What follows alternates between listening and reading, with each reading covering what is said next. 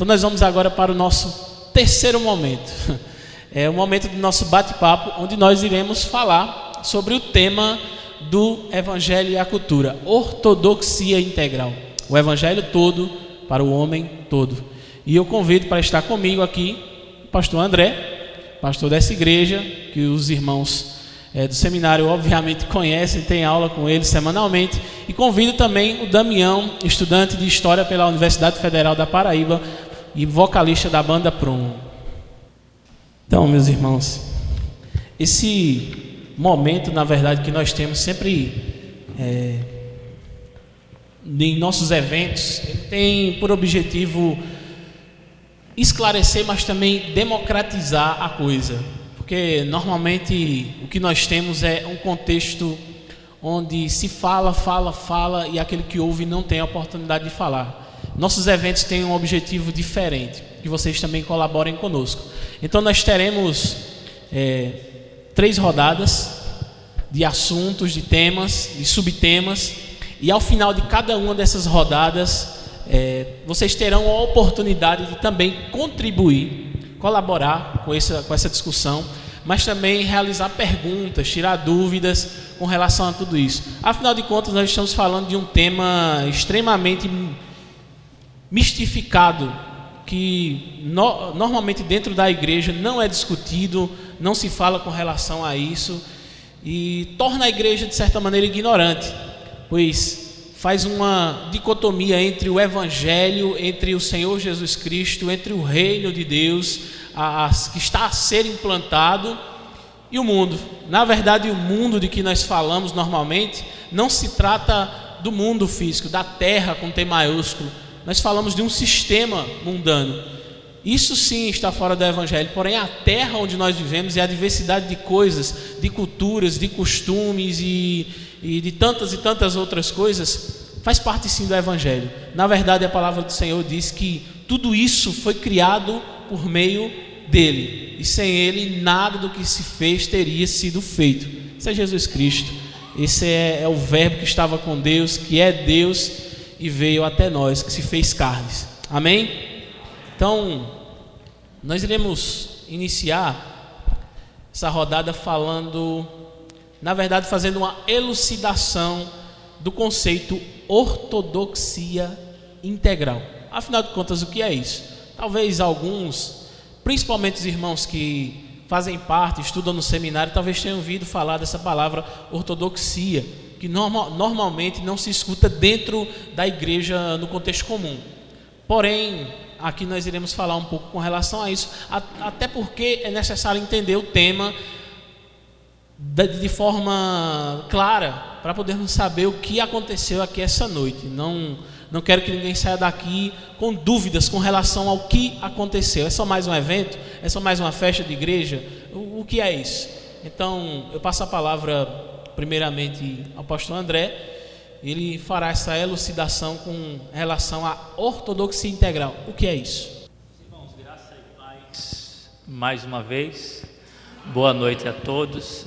Antes de fazer qualquer consideração sobre o assunto, eu quero de antemão agradecer a presença bastante significativa e volumosa do, dos alunos do seminário. Né?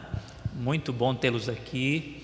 Não apenas os alunos, mas pessoas que vieram com esses alunos.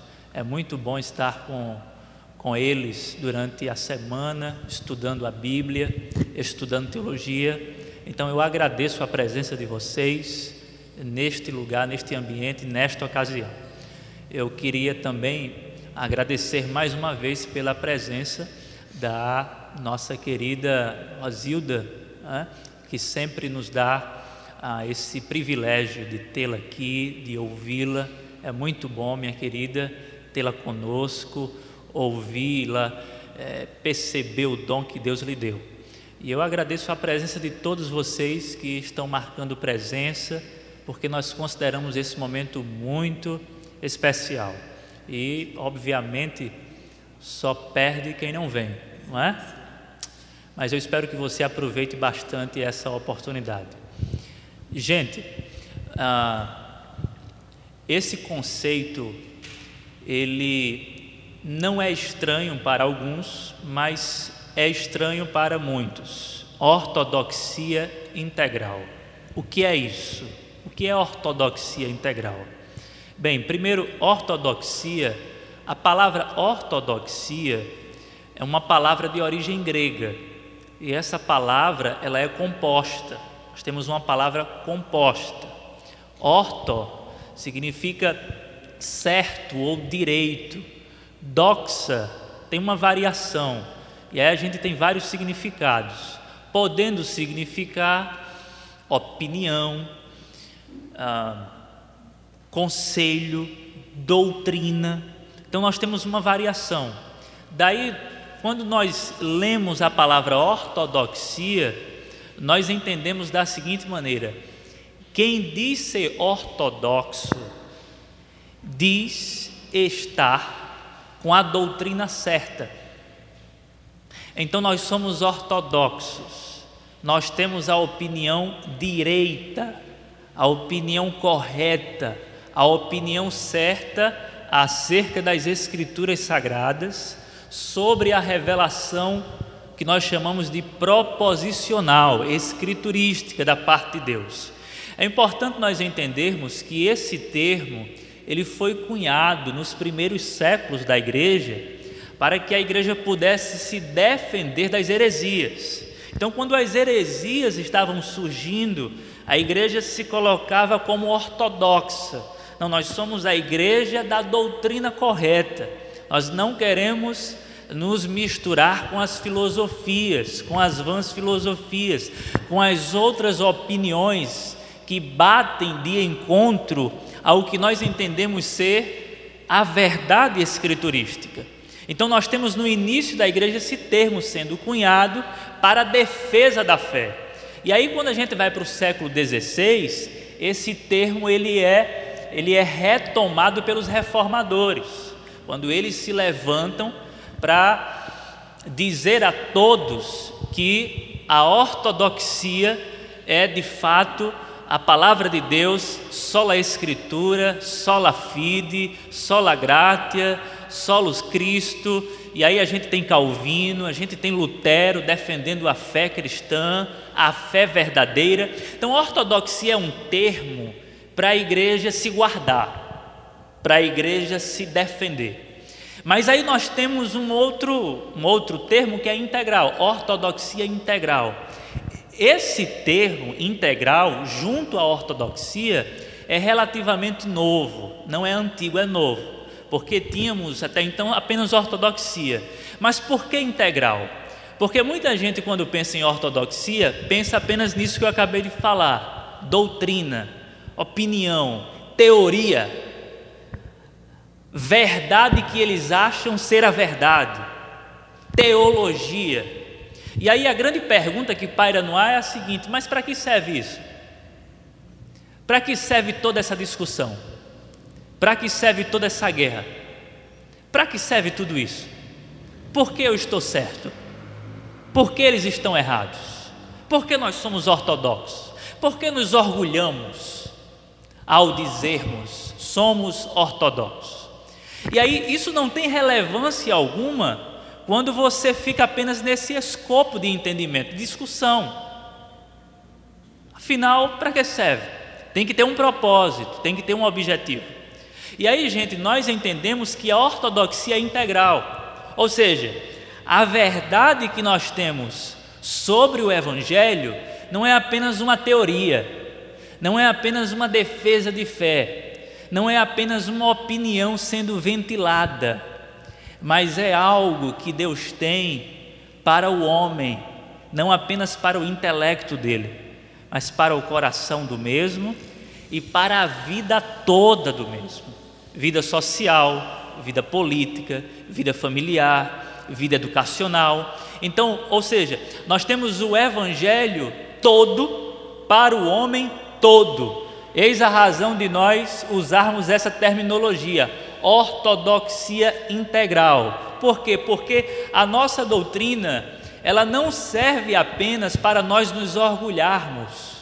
Pelo contrário, ela serve para nós nos humilharmos e para nós sabermos que nós precisamos assistir às necessidades espirituais e físicas das pessoas. Então, o termo ortodoxia integral tem esse propósito de dizer o seguinte: nós não somos apenas uma igreja que, que prega a verdade, isso é o importante, mas nós somos uma igreja que vive a verdade. Nós não somos uma igreja apenas que prega a verdade, nós somos uma igreja que vive a verdade. Anunciamos o pão da vida e, ao mesmo tempo, damos pão àquele que tem fome. Então, isso é ortodoxia integral. Agora, o nosso querido Damião pode é, contribuir com a sua a perspectiva e nós iremos construir um entendimento sobre o assunto. Então, é, eu diria que ortodoxia integral, segundo a Bíblia, é sinônimo do que está escrito no livro de Tiago. E o livro de Tiago, se vocês prestarem atenção, e com certeza eu acredito que o pastor André deve ter pregado, deve ter exposto o Sermão do Monte para vocês em Mateus. Ele é muito parecido com o Sermão do Monte. E ele coloca o princípio da lei, ele deixa evidente que o cristão ele deve praticar a lei. E nesse, nesse livro de, de, de Tiago, o que se mostra bem interessante é quando ele diz que o, aquele que é só ouvinte da palavra é semelhante àquele que, olha, que olha, se olha no espelho e quando sai do espelho é, ele não se lembra mais de sua imagem. Então, de nada serviu a, a, o ouvir somente a palavra, porque essa ideia de ortodoxia integral denota uma palavrinha chamada praxis, que é a junção de teoria e prática. A nossa teoria, como cristãos, é a Sagrada Escritura.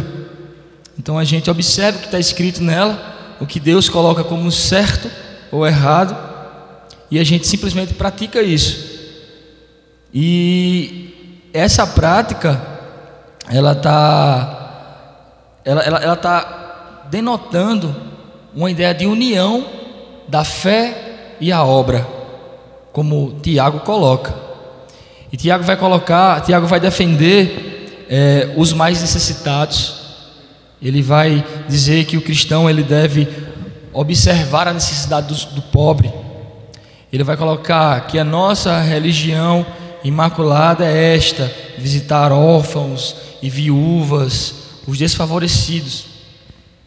E ele fala que também não se deve fazer acepção de, de pessoas, nem rico nem pobre, mas ele, de uma certa maneira, ele valoriza o pobre assim como Cristo valorizou. E essa ideia do, do, do, do, do livro de Tiago é, de, uma, de uma maneira sintética, denota essa ideia de ortodoxia integral. Ele vai falar que a fé sem obras é morta.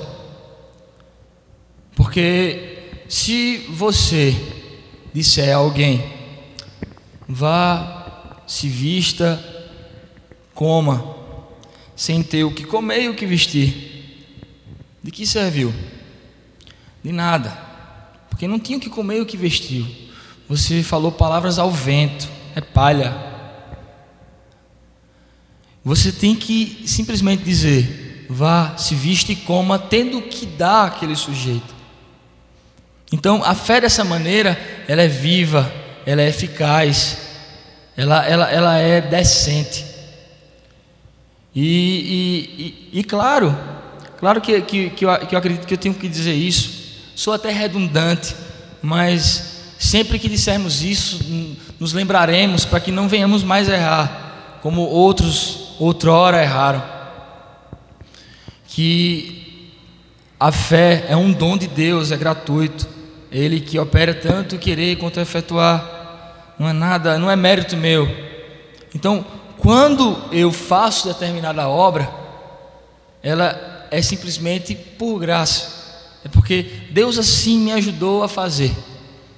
Então há, há, há uma, uma completude entre a obra e a fé, elas não estão desassociadas. Nos enganamos quando, quando achamos que, que somos justificados tão somente pela fé. Mas estamos justificados através não de uma fusão, mas de uma de uma harmonia entre a fé e as obras. As obras testificam a nossa fé.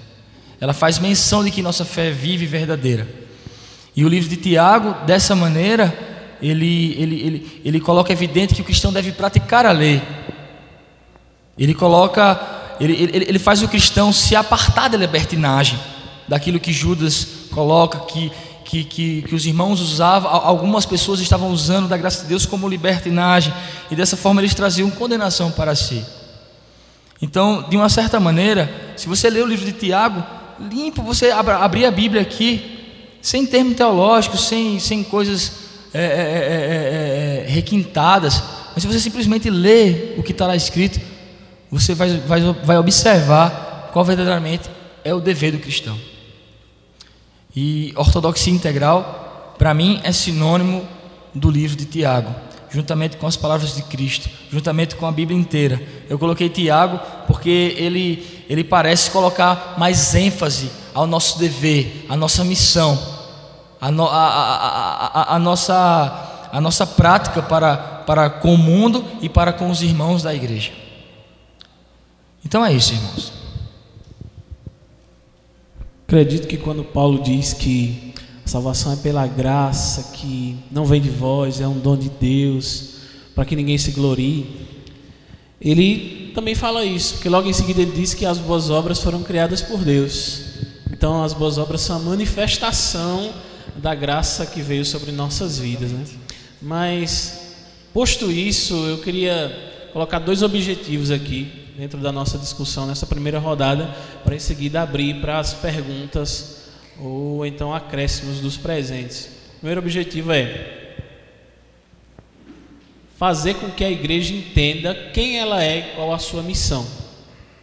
E o segundo é traçar um contraste entre a TMI alguns aqui já ouviram falar, teologia da missão integral, e a ortodoxia integral, que é o que nós estamos pondo aqui. Traçar um contraste entre os dois, ou as duas. É, mas para isso, é, antes de tudo, né, eu queria, estou aqui só para mediar a coisa, mas eu queria perguntar algo aos presentes aqui. Se você, quem aqui já ouviu falar de missão integral ou então ortodoxia integral? Pronto, algumas pessoas ouviram falar sobre isso.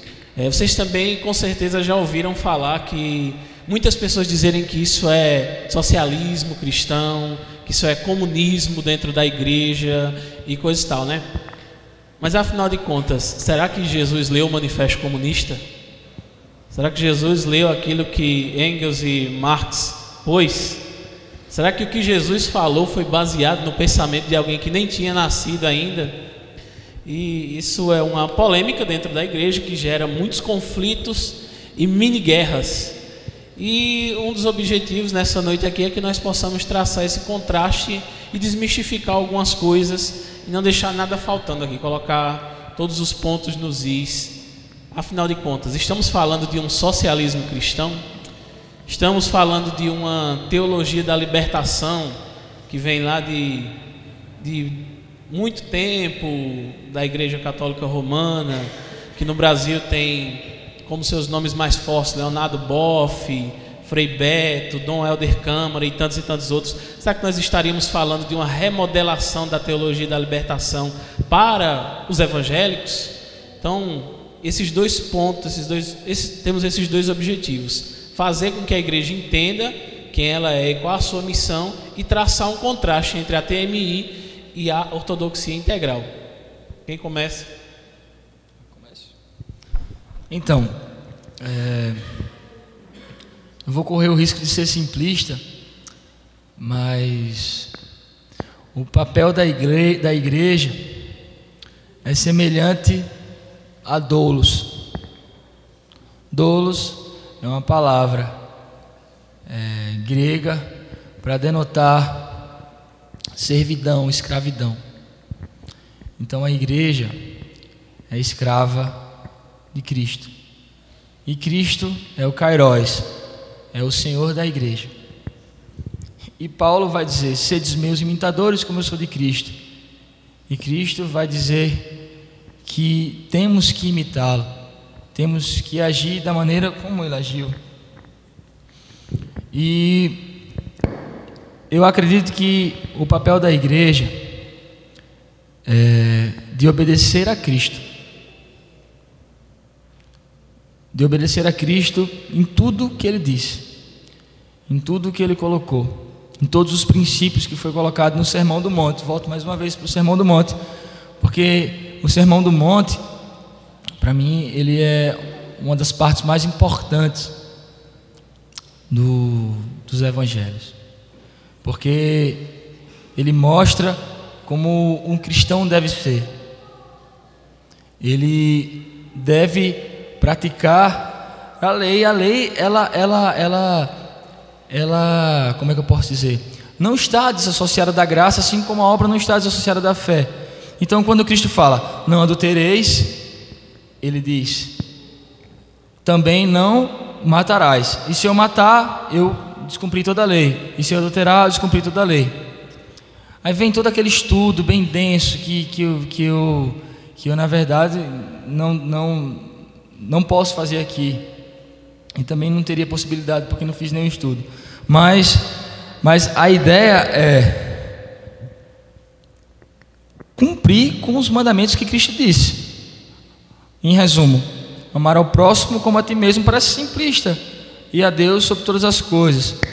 Não tem, não tem um termo complexo para o, papel da igreja. Eu diria que o papel da igreja ele está totalmente ligado às semânticas bíblicas, ao, ao que a Bíblia diz que ele tem que fazer. E, e cabe a nós lermos ela com atenção, com cuidado, com humildade. E, e, e, e, ouvir as palavras de Cristo e fazer isso.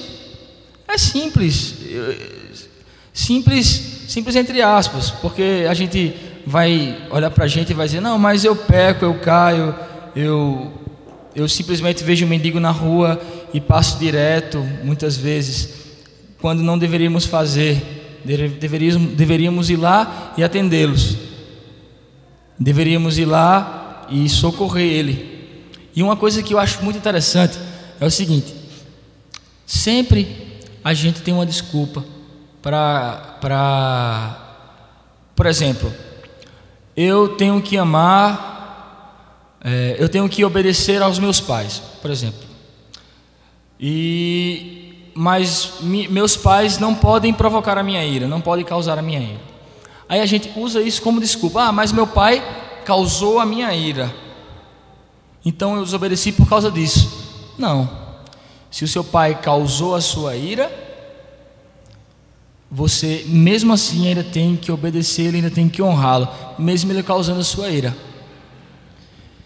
E a mesma coisa é quando a gente vê um pobre na rua, alguém necessitado, um irmão nosso na igreja, um, uma pessoa que precisa do evangelho, precisa ser socorrido na rua, e muitas vezes a gente olhamos para essa pessoa e fala: Ó, oh, ele é um drogado, ele é uma pessoa é, mau caráter e ele quer um dinheiro para comprar droga. Então eu não vou dar o dinheiro para ele porque eu sei que ele vai comprar droga. Aí a gente sempre usa uma desculpa para não ajudar. A gente fala: não, ele vai fazer isso com isso, então não vou dar por causa disso. Vou ajudar de outra forma. Mas o papel da igreja é fornecer auxílio independente das circunstâncias e dos efeitos colaterais. E para mim, isso, isso é, é, é, é o papel da igreja. A igreja tem que exercer o evangelismo, ela tem que, que, que, que, que como é que se diz? Ela tem que entender que ela não pode ser omissa, como muitos têm sido, como muitas igrejas têm sido omissas. E eu acredito que o pastor André tem muito mais a falar do que eu, e vou passar a palavra para ele.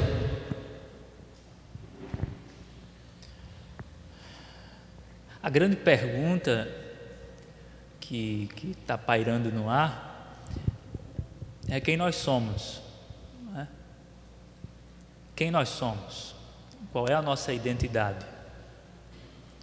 E está bem difícil de responder a essa pergunta é uma pergunta, é interessante isso, porque nós precisamos entender uma coisa. Nós precisamos responder as perguntas que estão sendo feitas.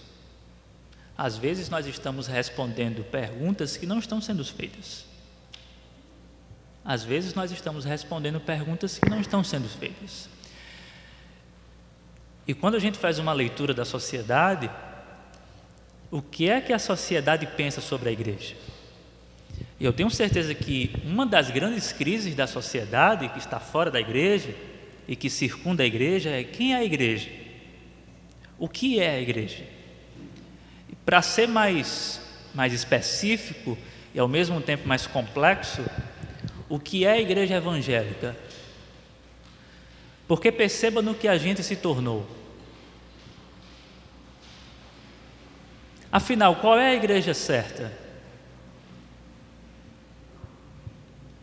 Porque nós temos os batistas, nós temos os presbiterianos, nós temos os congregacionais, nós temos os metodistas, nós temos os luteranos, nós temos igrejas históricas. Aí nós temos igrejas emergentes, nós temos, aliás, antes nós temos as igrejas pentecostais clássicas, Assembleia de Deus, dentre outras. Depois a gente tem um terceiro movimento neopentecostal que vem com uma enxurrada de igrejas. Eu estava escutando o debate que aconteceu aqui em Jataúba e uma das perguntas que o, o, o ateu fez ao pastor Ivanilson, e por, por sinal o pastor Ivanilson se saiu muito bem, uma das perguntas foi a seguinte: por que vocês estão certos? Porque são mais de 10 mil religiões e dentro do cristianismo tem mais de 35 mil denominações. Se eu tivesse lá na hora, eu tinha dito: tem mais. Não tem só 35 mil, tem muito mais. Tem mais de 35 mil denominações. E aí a gente fica se perguntando: né? o que é a igreja evangélica? As pessoas estão se perguntando, as pessoas estão confusas.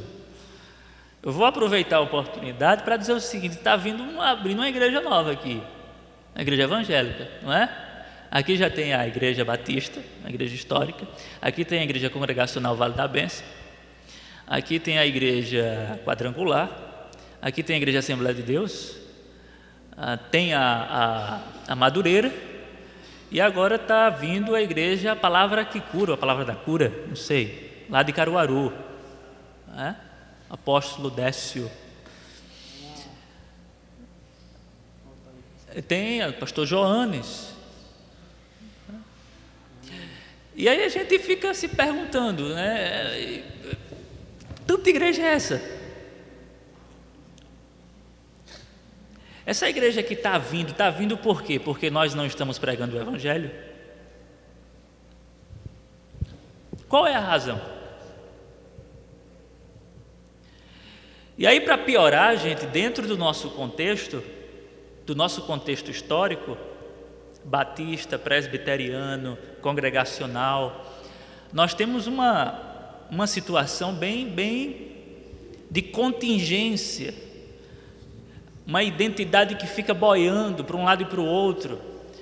O Sérgio acabou de falar sobre a teologia da missão integral, que está em vigência, né?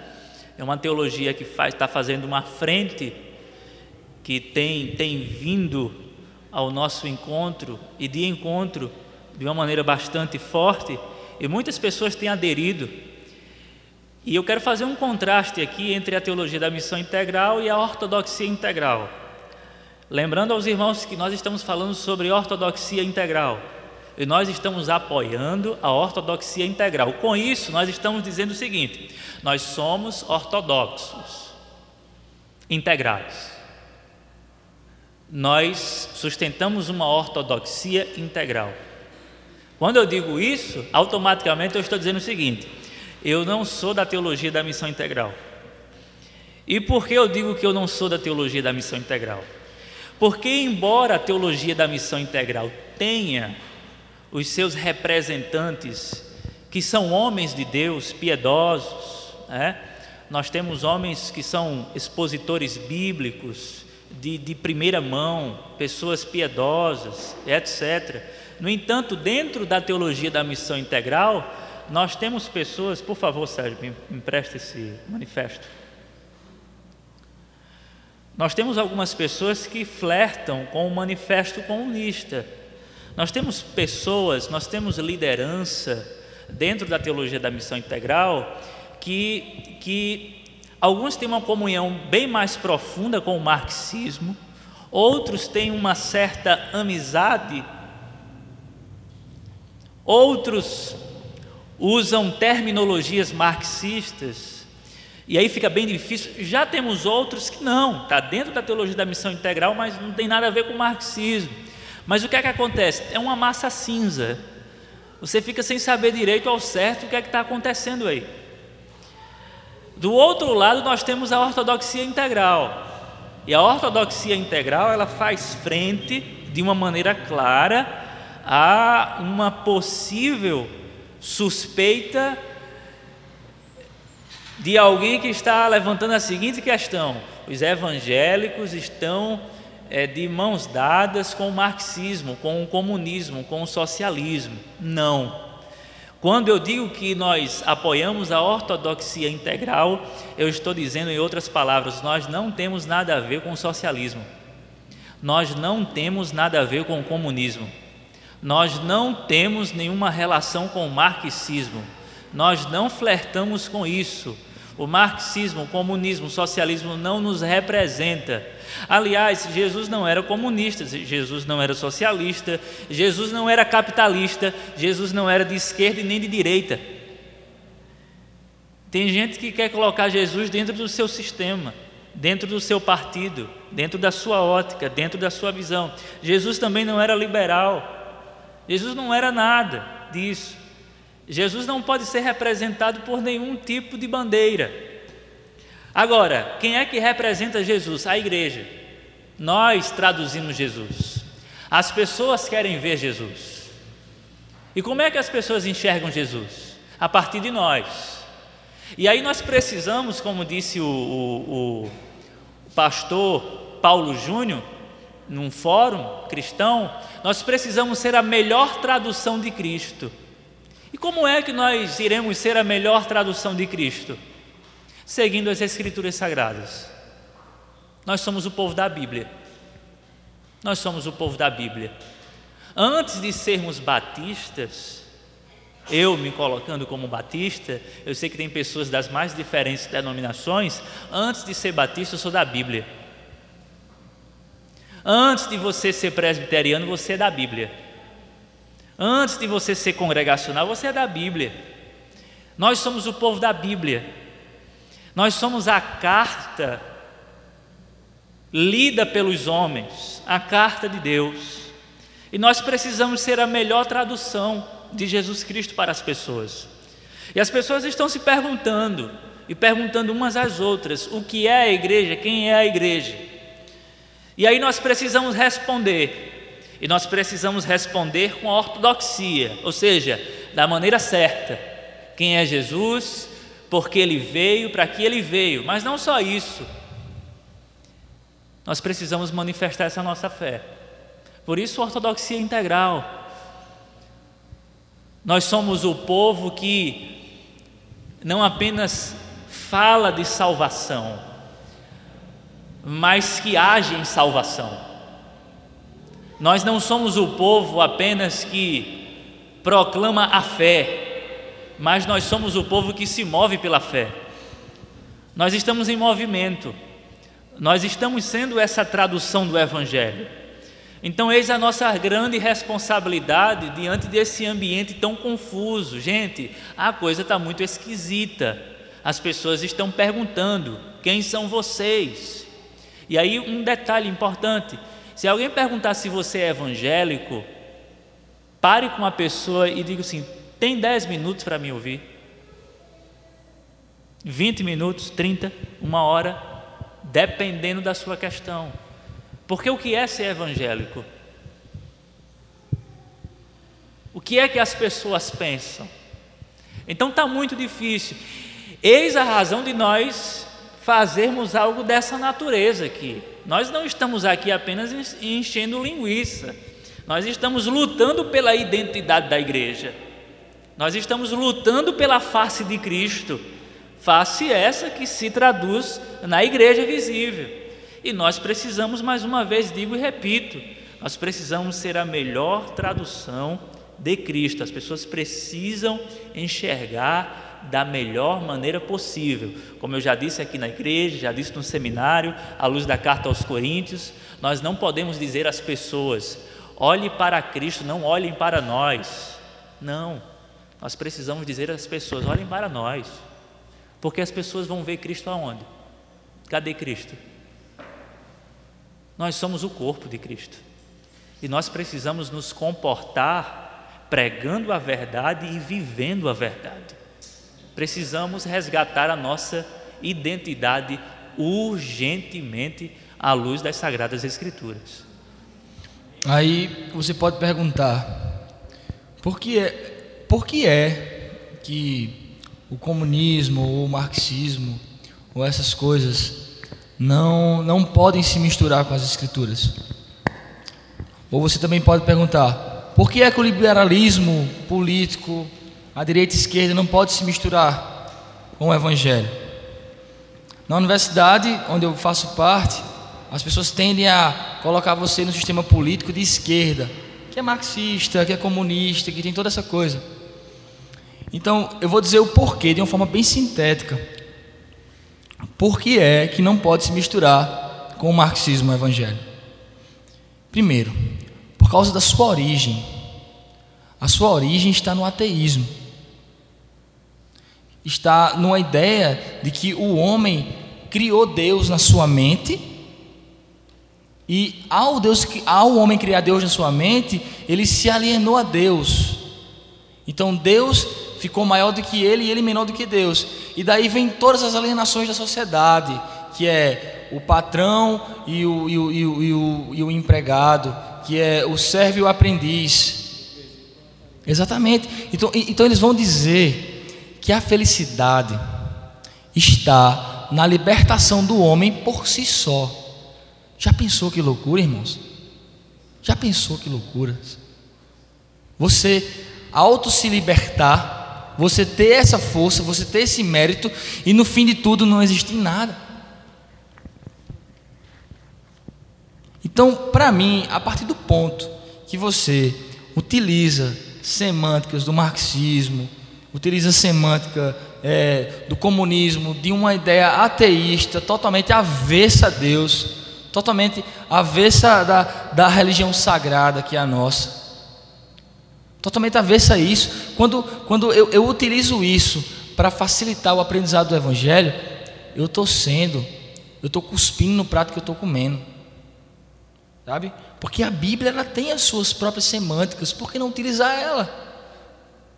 Por que não chamar pobre de pobre e não de proletariado, fazendo menção a, a, a, a, a uma, a uma a, a um sistema de, de, de, um sistema acadêmico universitário. A gente chega na universidade com a mente fraca, sem uma teologia, sem, sem, sem uma, uma, uma compreensão exata do Evangelho, e a gente, eu, eu vou chamar ventos de doutrina, porque para mim na universidade é religião.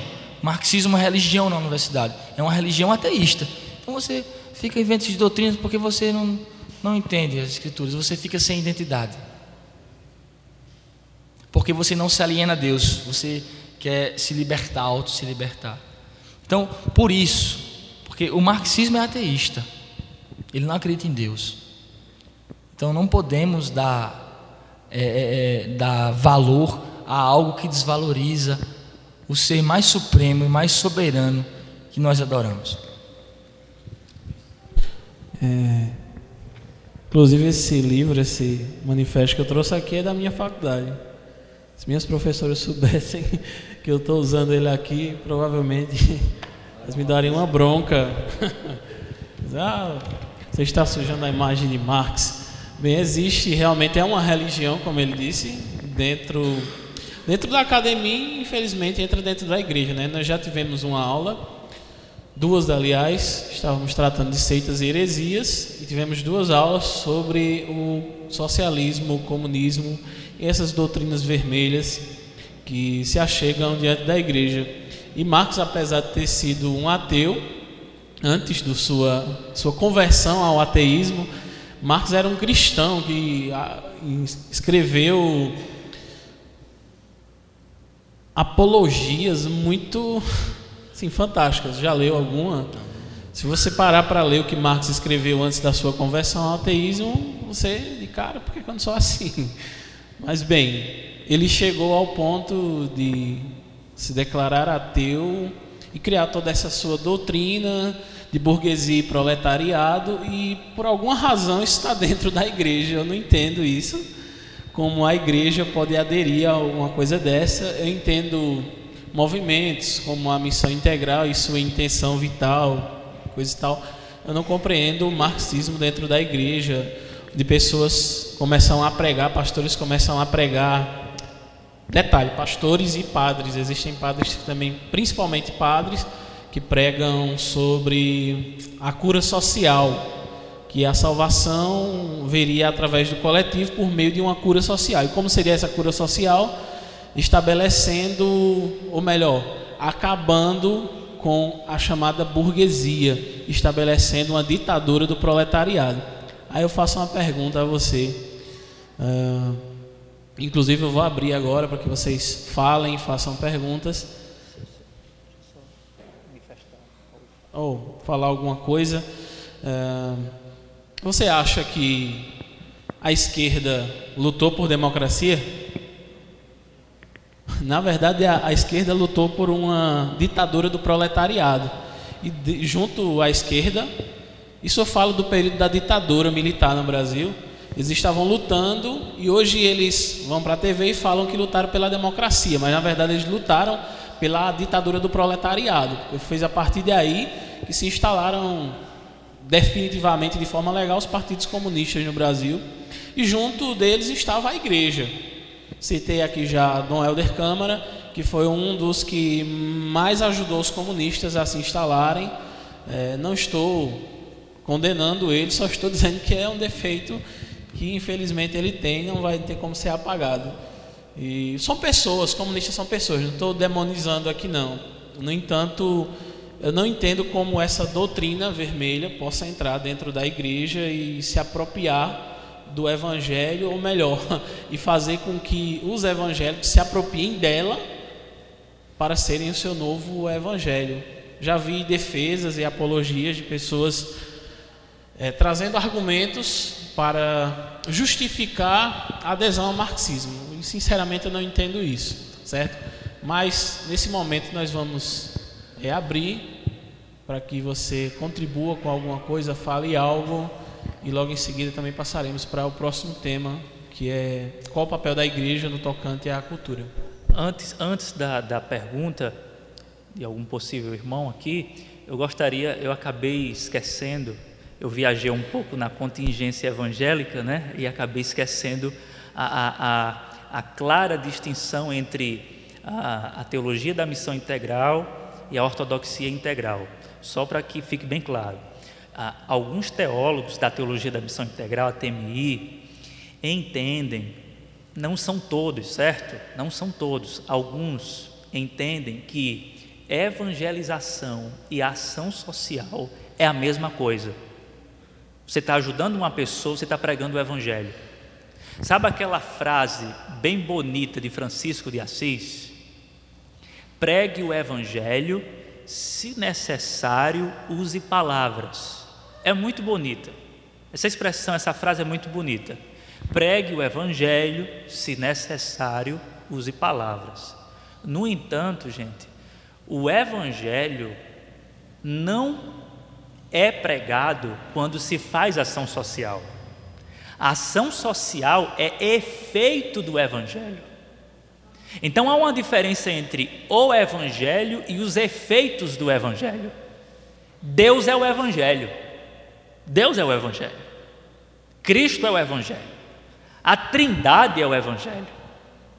A Escritura é o Evangelho. As boas novas é o Evangelho. E não ação social. E aí a ortodoxia integral vai deixar isso bem claro. A ortodoxia integral vai dizer o seguinte: a evangelização é prioridade, sendo a ação social secundária. A ação social vem por tabela. Nós pregamos o evangelho, é a mais urgente carência do homem caído. Não é pão físico para o estômago faminto, isso é importante, mas não é o mais importante. O mais importante é servir o pão da vida para uma alma que está caminhando para o inferno.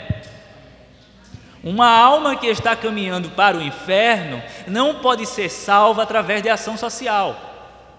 Uma alma que está caminhando para o inferno só pode ser salva pela fé em Cristo Jesus, e isso vem pela pregação do Evangelho. Então que fique bem claro a distinção entre a TMI e a OI, que é a ortodoxia integral. Né? Evangelização é prioridade, ação social é importante? É, nós fazemos o tempo inteiro isso. Só que nós não ficamos dizendo, ah, isso é tudo, ah, isso é o Evangelho. Não. O Evangelho é uma coisa e os efeitos do Evangelho outra coisa. Tá bom? Por muito tempo eu, eu, eu preguei isso quando eu, eu tinha a oportunidade de pregar a palavra da, na outra igreja da qual eu fazia parte. Muitas vezes eu falei essa frase de Francisco de Assis Quantas vezes eu já me arrependi, percebi quão tolamente eu falei isso. Mas só para citar Renato Vargas, ele diz que o evangelho social, chamado evangelho social, é como oferecer um prato de comida a um homem que está caminhando rumo a um penhasco. Ele pode até matar a fome, mas vai morrer na queda do penhasco. Então não adianta, certo? E quanto ao que o pastor disse que existem pessoas que flertam com o socialismo, com o comunismo, com o marxismo, para ser mais específico, eu diria o seguinte: nós somos o corpo. Na verdade, nós somos a noiva de Cristo. Cristo é o marido. Então nós somos casados. Então veja bem, casado que flerta está querendo adulterar. Então para mim isso é um adultério. Flertar com o marxismo ou com qualquer outra doutrina, seja ela vermelha ou não, é adultério, meu velho. É adultério, acabou. Então abra aqui, levante a mão aí, quem quer falar alguma coisa, Quero ver irmãos. Vejo uma. Vamos lá. Quero registrar a presença do meu caro amigo David Vinícius, lá de Jaboatão. Está conosco aqui participando. Boa noite a todos. Eu queria comentar diante de tudo que foi falado, né, sobre é, a ação da igreja. Tem uma frase que diz assim: quem não vive para servir não serve para viver. O papel é, da igreja era, é para servir, né? O nosso Senhor Jesus Cristo, cabeça da igreja, ele veio para servir. E a igreja então ela serve integralmente, né? como um todo. É, e, todo e todo serviço é bem-vindo, né? seja de quem for. Jesus Cristo citou o, o exemplo do bom samaritano para justamente é, orientar ou explicar sobre o amor ao próximo. E o, o bom samaritano foi quem cumpriu com esse, essa atividade diante de Deus. Passou um sacerdote e passou um le, o levita, dois religiosos, mas que não atendeu aquela necessidade, quer dizer, não serviu. Então Deus quer muito mais de nós do que apenas é, uma religiosidade. Ele quer uma ação. É, eu diria até assim: nós podemos servir independente de qualquer coisa, quer dizer, independente de religião. Se a pessoa está precisando de, eu diria até usando a, a ilustração que Céu disse, do homem que está caindo lá, que vai caminhando para o abismo, mas que está faminto, então eu daria a ele de comer, sim. Mas depois eu explicaria, olha, não siga, não vá em frente, porque você está bem alimentado, mas você vai acabar com a sua vida, porque você vai cair no abismo. Então esse é o papel do Evangelho, é dar o alimento e dar a palavra de, orientação da, da vida eterna. Quer dizer, nós temos de dar o pão que alimenta o corpo e o pão da vida que é Jesus Cristo. Então, servir espiritualmente e servir materialmente. Então, eu creio que nós estamos falando sobre esse assunto porque a igreja não está cumprindo ou está confusa em cumprir com esse papel, não é isso? A igreja não está, eu acho que perdeu um pouco aí. Eu acho que quando a pessoa, as igrejas falam muito de, de bênção, de prosperidade para si mesmo, eu até não discordo disso. Só creio assim que todas as bênçãos que eu recebo, toda a prosperidade que eu recebo ou que a igreja recebe é para servir ao próximo e não para si mesmo, para se beneficiar, para desfrutar do conforto da riqueza. Se você está recebendo de Deus, então Deus quer que você compartilhe. Então, nosso Deus, Ele quer que nós sirvamos com tudo que você tem, seja na sua profissão, seja nas suas condições financeiras, seja na sua condição social. Então, nós estamos aqui para servir. Se nós não cumprimos esse papel, se a igreja não cumpre com esse papel, então a igreja não está aprovada por Deus, não está servindo de nada aqui nesse mundo. Porque nós somos, não somos do mundo, mas nós estamos no mundo. E Deus espera de nós que nós façamos, e muito, em todos os sentidos, que nós é, venhamos a fazer, a servir ao próximo. Então, tem muitas igrejas que estão servindo. A Igreja Católica tem muito trabalho de ação né, social, os espíritas também fazem trabalho de ação social. Então, assim, todo o, o serviço é bem-vindo. Só que nós devemos reconhecer que nós trabalhamos para o Senhor Deus e nós servimos primeiramente a Ele. Então devemos saber se nós, o que, que nós estamos fazendo está sendo na íntegra diante de Deus ou não. E procurar saber se Ele está aprovando ou não nosso serviço, seja qual for. Eu, eu acho assim, sabe, que mesmo uma bondade, se você me fizer uma bondade uma ação boa, mas se você vem fazer essa ação boa e negando ao Deus, para mim, para ver que você não faça nada por mim. Deixa eu sem precisando das coisas mesmo, porque primeiramente o essencial que eu preciso é de Deus.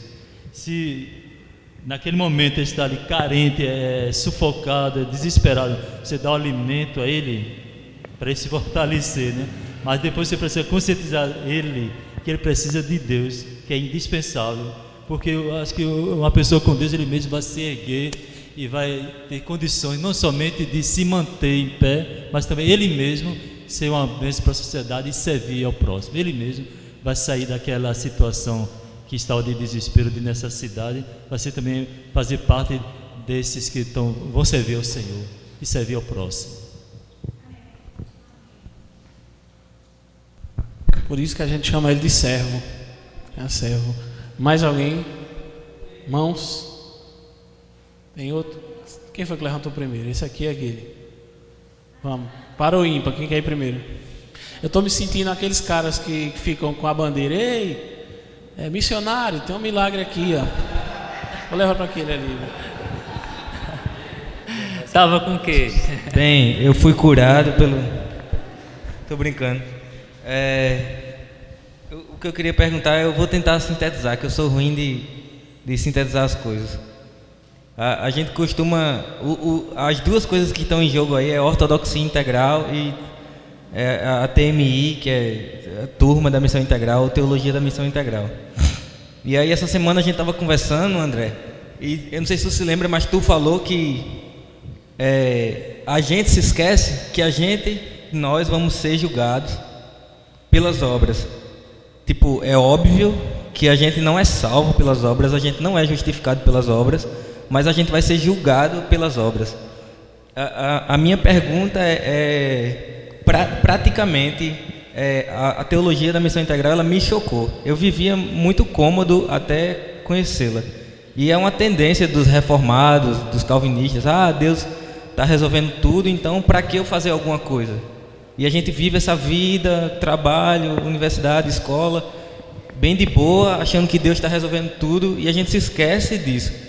Então, praticamente, é, eu, sei lá, ou, ou, ou pedir para tu explicar, ou vocês dois frisarem o, o, que de fato é essa integralidade, é, como é, eu vou pregar o, o, o dia inteiro, é, eu vou deixar de estudar para fazer isso? Obviamente que não, mas praticamente é, o que um cristão reformado é, tem e como ele, ele, ele age, e às vezes até eu fico fico me perguntando sobre isso, meio que sem entender bem até onde eu sou cristão e, e fico nesse dilema da vida de às vezes separar demais as coisas e a gente tende a isso. Ah, não, aqui eu estou no trabalho, ali eu sou um evangelista e tal.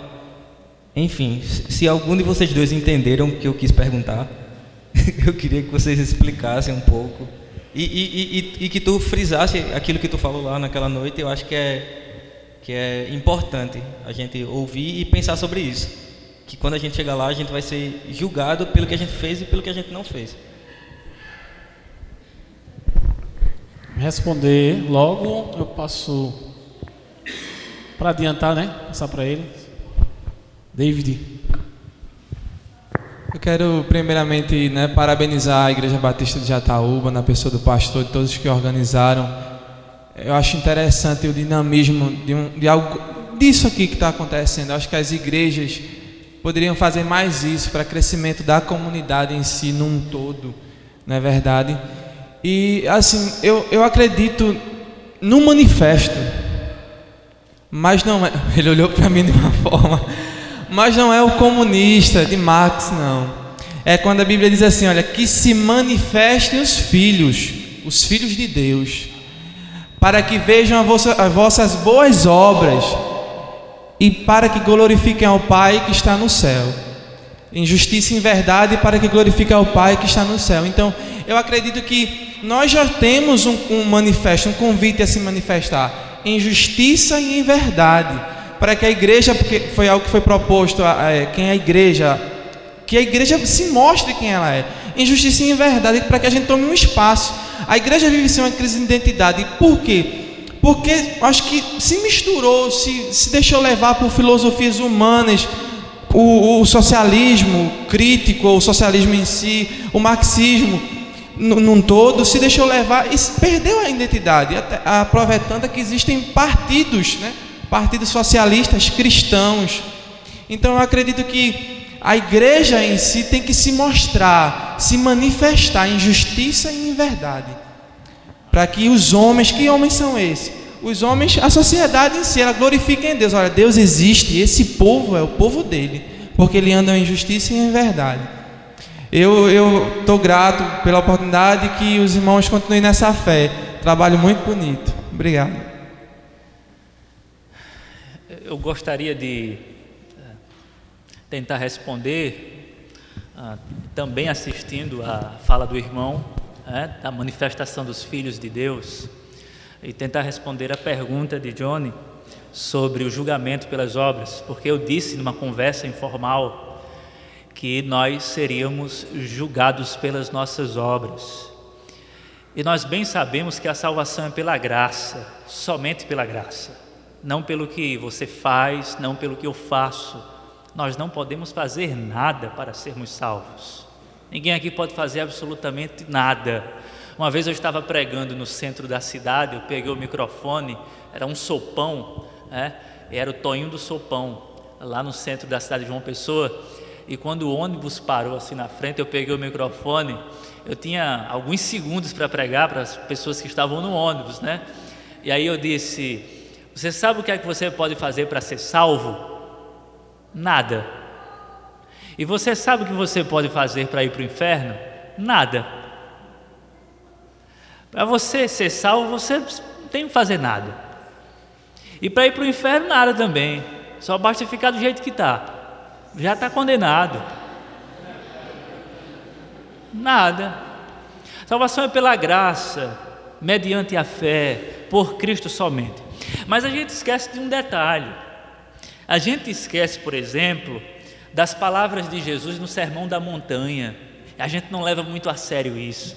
Quando Jesus diz aos discípulos assim: Se a vossa justiça não exceder a dos fariseus, de maneira nenhuma vocês entrarão no reino. Os filhos de Deus devem se manifestar. Os filhos de Deus que foram alcançados pela graça, eles vivem manifestando a justiça, eles vivem manifestando a equidade, eles vivem manifestando essa assistência social que é oriunda do próprio Espírito Santo. Então nós seremos julgados pelas nossas obras. O julgamento vai ser simples.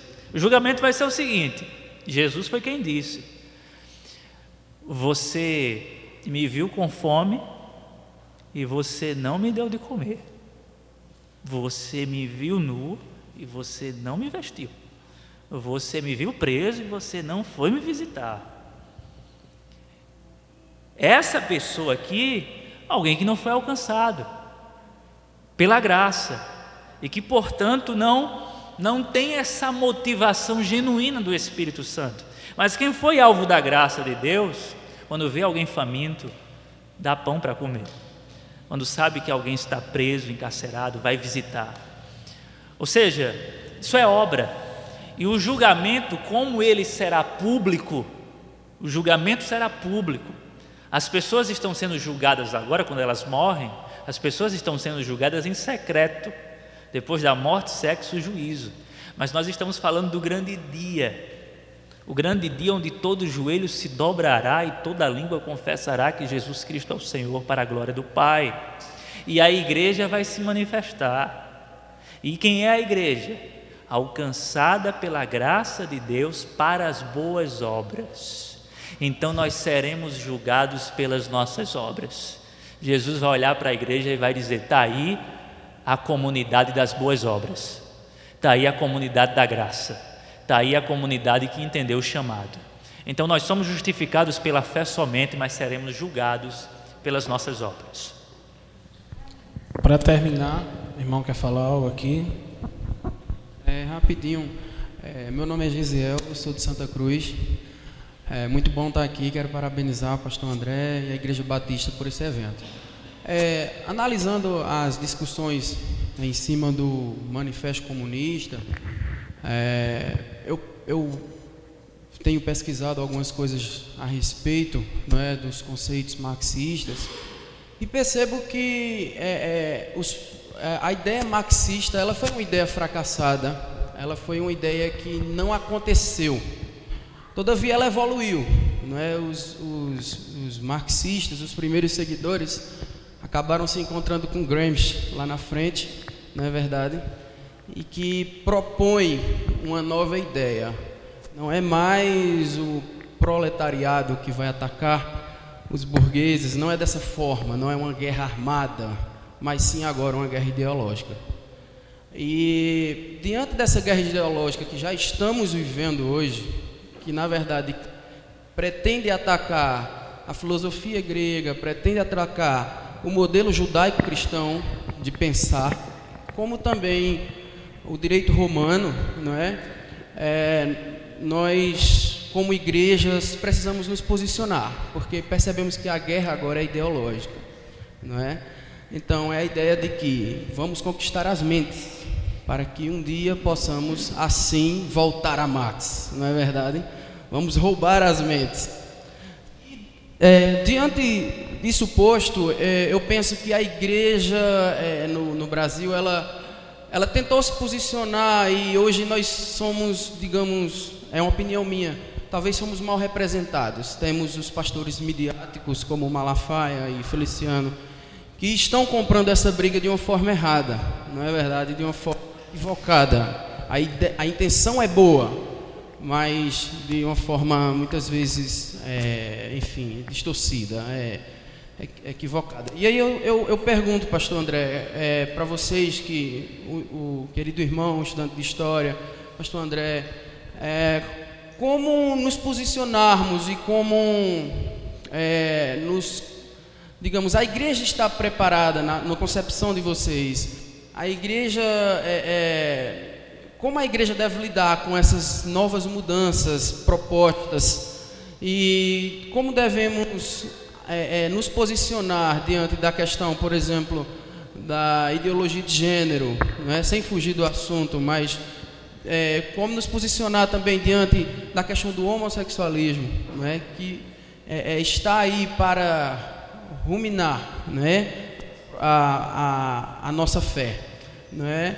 é, eu, eu só queria que vocês comentassem se realmente fomos pegos de surpresa com, toda essa, com todo esse movimento ideológico e como devemos nos posicionar, não é? Como devemos é, ser, na verdade, é, como igreja diante desse, desses novos conceitos ideológicos? É, ultimamente, né, teve um, uma manifestação no Facebook dos avatares, né, coloridos e tal. E alguns amigos meus trocaram o avatar para colar colorido e tal, que representa o pessoal da LGBT. Você colocou a ideia de gênero. Eu acho, eu acho que é, essa é, é, é, o que você quer, é o que você quer que a gente, isso é o que você quer que a gente responda. É, o Guilherme de Carvalho, ele colocou um texto muito interessante. Esse Guilherme de Carvalho, ele tenta ponderar entre, entre os, ele, ele chama irmãos de esquerda e irmãos de direita. E ele tenta ponderar entre os dois. Eu acho que ele é de direita, eu não sei mas ele, ele tenta ver a, a, as falhas dos dois. E ele colocou no Facebook, ele colocou assim, que ele não esperava que cristãos tivessem trocado o avatar do Facebook. Ele ficou impressionado com a quantidade de cristãos que trocaram o avatar no Facebook. E ele disse que esses cristãos profanaram o arco noaico.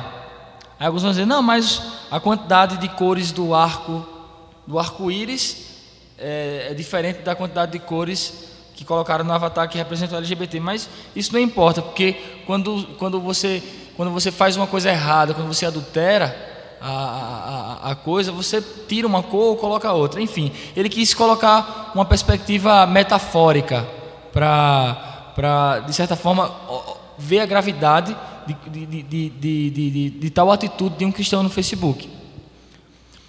É, nós vivemos num Estado laico. Eu defendo esse Estado laico com unhas e dentes. É, no Velho Testamento a gente vai ver é, leis civis, é, leis morais e leis sacramentais. Né? A lei civil do, do Velho Testamento não se aplica de todo aos cristãos gentios. Isso foi o que o Guilherme de Carvalho colocou. Mas a lei moral, ela se aplica. E a lei moral, por exemplo, nessa questão de gênero, de você observar cristãos sendo pró-homossexuais e defendendo é, esses direitos dos homossexuais, tem um amigo meu que ele, que ele enfatiza muito essa, essa, essa defesa dos direitos. Eu entendo muito bem, porque a gente vive numa nossa cidade laica e todo mundo tem direito. Só que eu, como cristão, eu, como cristão, eu devo me posicionar totalmente contra. Eu devo agir de uma forma contracultural, porque na verdade isso está soando como um paradigma. A gente tem um governo de esquerda, a gente tem um governo que de uma certa maneira ele, ele tem um seu ar ditador ali, quando ele, ele eu vou partir para a política, porque é preciso que, que quando, quando, ele, ele, é, quando, quando ela impede da Polícia Federal investigá-la, ela está tirando a autonomia da investigação, tirando a autonomia de instituições que são que na verdade é uma democracia. Eles têm autonomia de, de, de, de fazê-lo. E, e, um dos representantes dela disse que na verdade a Polícia Federal tinha que é, obedecer o que ela tinha colocado, porque ela era a presidenta. Eu discordo plenamente disso. Nós, no Estado laico, eu digo que vivemos numa arena.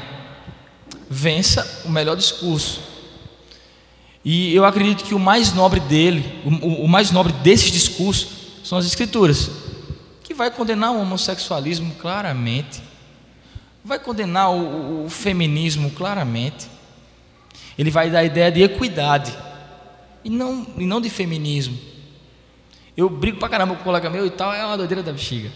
Mas ele coloca que ele coloca a mulher como igual ao homem numa perspectiva é, natural, numa perspectiva de alma, mas a, a, a, o lugar onde ela deve estar como é que eu posso dizer? A posição que ela ocupa é aquela posição de submissão. Eu chamaria de posição e não, vamos, vamos, vamos dizer assim, de uma depreciação da autonomia da mulher. De forma nenhuma. Ela tem uma posição e ela tem que se colocar nessa posição como cristã. E nós, como, como cristãos, temos, temos, que, temos que ser contra essas práticas. Tem, temos, não, não temos que ser contra ao direito, mas temos que ser contra a um cristão que é pró-homossexual, que é pró-feminista, que é pró o diabacete, desculpa a expressão, mas a gente tem que, que, que, que, observar a lei moral. Se a lei moral condena, diz que o homossexualismo é um pecado grave, eu simplesmente, se Deus abomina, eu como cristão, o que é que eu vou fazer? Eu vou abominar, eu vou ter a repugnância. Mas, olhe bem, eu devo amar o homossexual. Eu devo amá-lo. E amá-lo é sinônimo de mostrar a verdade para que ele, porventura, entenda a graça de Deus pelo Espírito Santo e se converta. Então, nós, como cristãos, devemos se posicionar como uma contracultura. A gente está no Estado laico, a gente tem que defender a nossa prática, a gente não, não pode abrir mão disso que está escrito, de forma nenhuma. Ah, eu queria contribuir dizendo o seguinte: eu acho que a palavra que você usou, guerra ideológica, já, já esclarece muita coisa. Deveria haver um diálogo ideológico, um diálogo sobre ideologia. Né? Vamos dialogar, mas não há diálogo. Há tiro para cá e tiro para lá. Não há conversa. Não há conversa, não há diálogo. E, e nós. Ah, nós não temos a missão, nós não fomos investidos e incumbidos da missão de, de salvar o mundo. A nossa missão é preparar o mundo para o juízo. Essa é a nossa missão. Nossa missão não é convencer ninguém. A nossa missão é preparar o tapete para o justo juiz. Então nós precisamos, como igreja, nos posicionar colocando esse tapete. O julgamento está por vir. Não há mais o que conversar. Eles já escolheram, já fizeram decisões. A maioria não vai voltar mais. E o que é que nos resta? Pregar o dia do juízo. O juízo está às portas e a igreja perdeu isso. A igreja quer conversar. Não tem mais conversa. Não tem mais conversa. A gente não tem o que resgatar mais. Resgatar o quê? Então, o que é que nós podemos pregar? A graça, sim, obviamente, nós pregamos a graça o tempo inteiro. Mas quando a resposta é negativa, nós precisamos nos posicionar como profetas, preparando o mundo para o juízo. E aí eu acho muito interessante quando Deus manda Ezequiel pregar, e Deus diz assim: eles não vão te escutar, eles não vão se converter, eles não vão se converter, mas você vai pregar, e eles vão saber que no meio deles tinha um profeta. Então a igreja, a igreja não está aqui para salvar o mundo, não. A igreja está com uma voz profética para bradar de maneira convicta, veemente e cheia do Espírito que o juízo é iminente. Então nós precisamos nos posicionar forte mesmo, fazendo frente e dizendo: o juízo está às portas. O Damião me falou que está no quinto período de história para uma federal. Você é guerreiro, viu, meu velho? Tem um amigo meu que não pôde vir, ele está no primeiro, numa particular aqui e está quase rachando a faculdade no meio, a FAFICA, que é uma faculdade de, que é mantida por uma organização católica, mas está cheio de comunista. Está quase rachando a faculdade no meio. Ele disse que depois dos seus, é, seus discursos contra o comunismo, é, a turma do sétimo período, é de história, ele faz história também, é, organizou-se mandou fazer camisa e broche com a cara de Karl Marx. e vai para frente da sala dele provocar. Para você ver, eu vivo na SES, eu, eu sou mais diplomata, eu parei de brigar porque não adianta não. Tem que parar, não adianta, você, ou você vai para estudar ou vai para brigar, porque a guerra ideológica ela pode chegar a vias de fatos também, porque realmente é, é triste dentro lá. Mas é isso, nós somos igreja, seja dentro da faculdade, seja no trabalho, onde a gente estiver. E a gente parte agora para o segundo ponto. Vamos tentar ser mais rápidos nesse segundo e também no terceiro. Ah, também quanto às participações, nós vamos limitar para duas, certo? Para ganharmos tempo e também vamos encurtar mais as falas, tanto nós aqui quanto vocês que forem falar, para podermos não sair muito tarde daqui. Amém? Então, nosso próximo ponto é a igreja e a cultura. Lembrando que tudo aquilo que nós falamos até agora tem sim relação com a cultura. Como eu sempre gosto de enfatizar, foi o que eu disse ontem na rádio, para quem me escutou: cultura não é só essa manifestação artística que nós normalmente conferimos o título de cultura. Cultura, na verdade, é tudo aquilo que nós somos em sociedade. Preciso que a igreja entenda que nós temos uma cosmovisão. Assim como os comunistas têm uma cosmovisão, como os ateus têm uma cosmovisão, como os irmãos católicos têm, como os irmãos é, espíritas têm uma cosmovisão de mundo, que é uma visão de mundo, uma visão sobre tudo. Então isso está incrustado na nossa cultura. Se você fez faculdade ou faz faculdade, se já estudou antropologia e você provavelmente entendeu, seu professor, sua professora deixou bem claro que cultura não é só aquilo que normalmente se fala. Cultura não é só um cordel, não é só uma poesia, não é só uma música, mas vai muito além. E diante disso, qual o papel da igreja no, no tocante à cultura?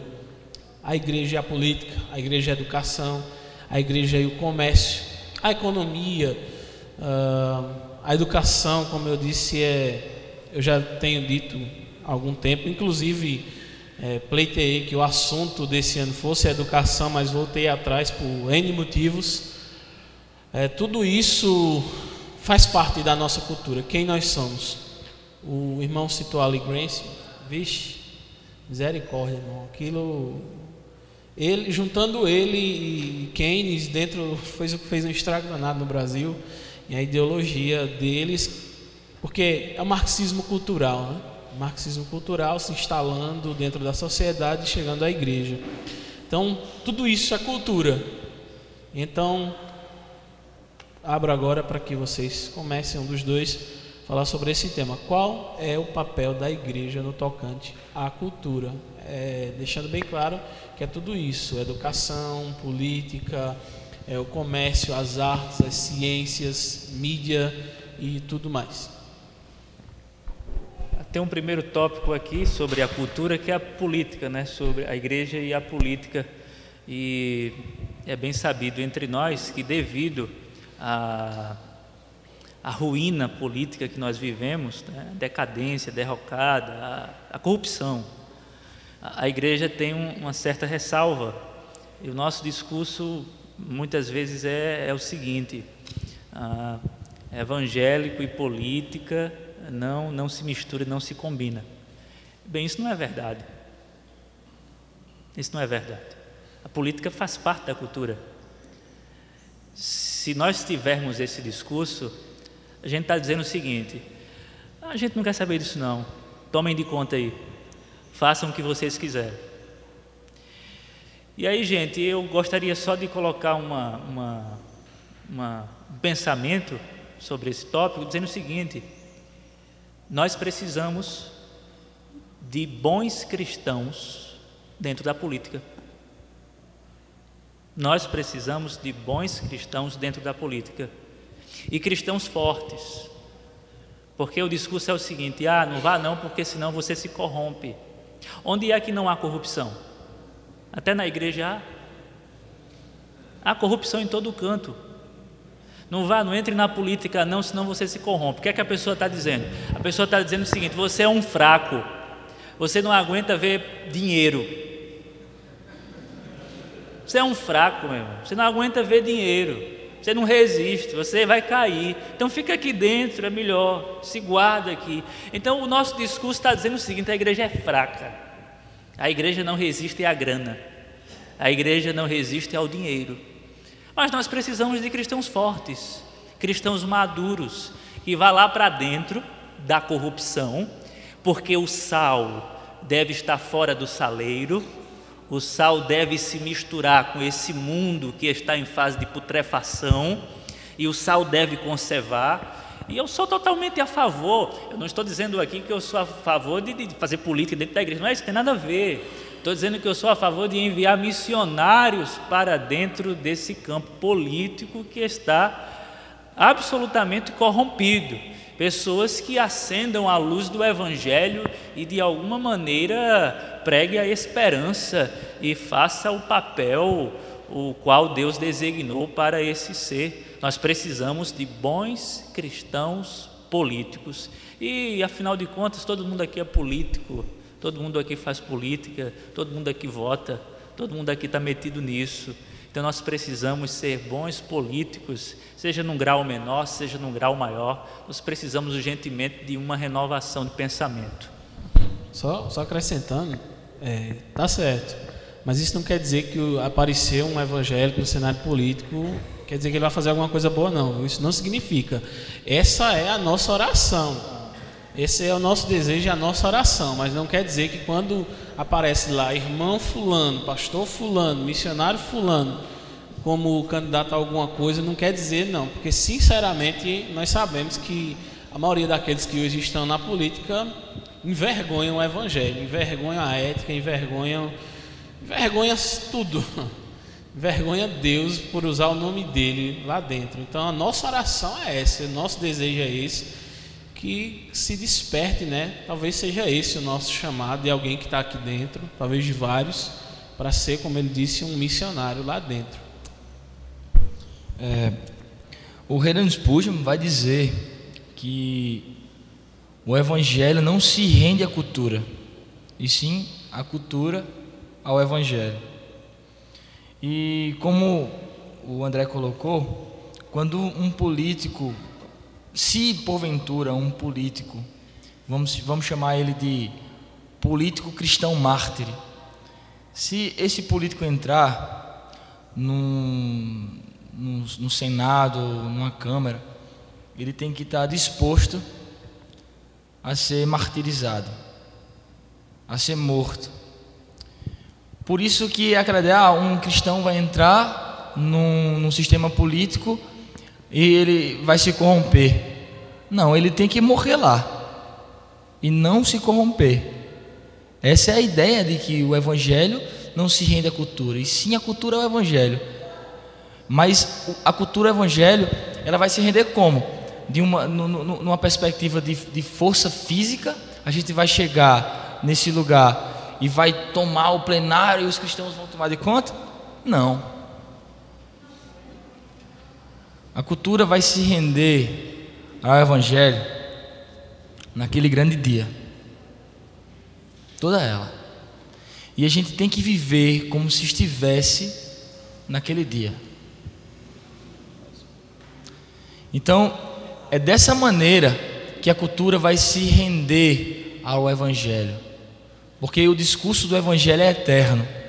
E a cultura passa e morre essa cultura vigente. todas as culturas morreram.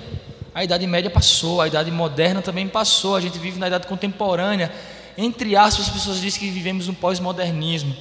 Mas todas as nomenclaturas, todas as eras passam. As Escrituras nunca vai passar. Então, um político cristão que entrar lá dentro esteja pronto para morrer, para sofrer a cruz de Cristo. E é assim que a gente ora.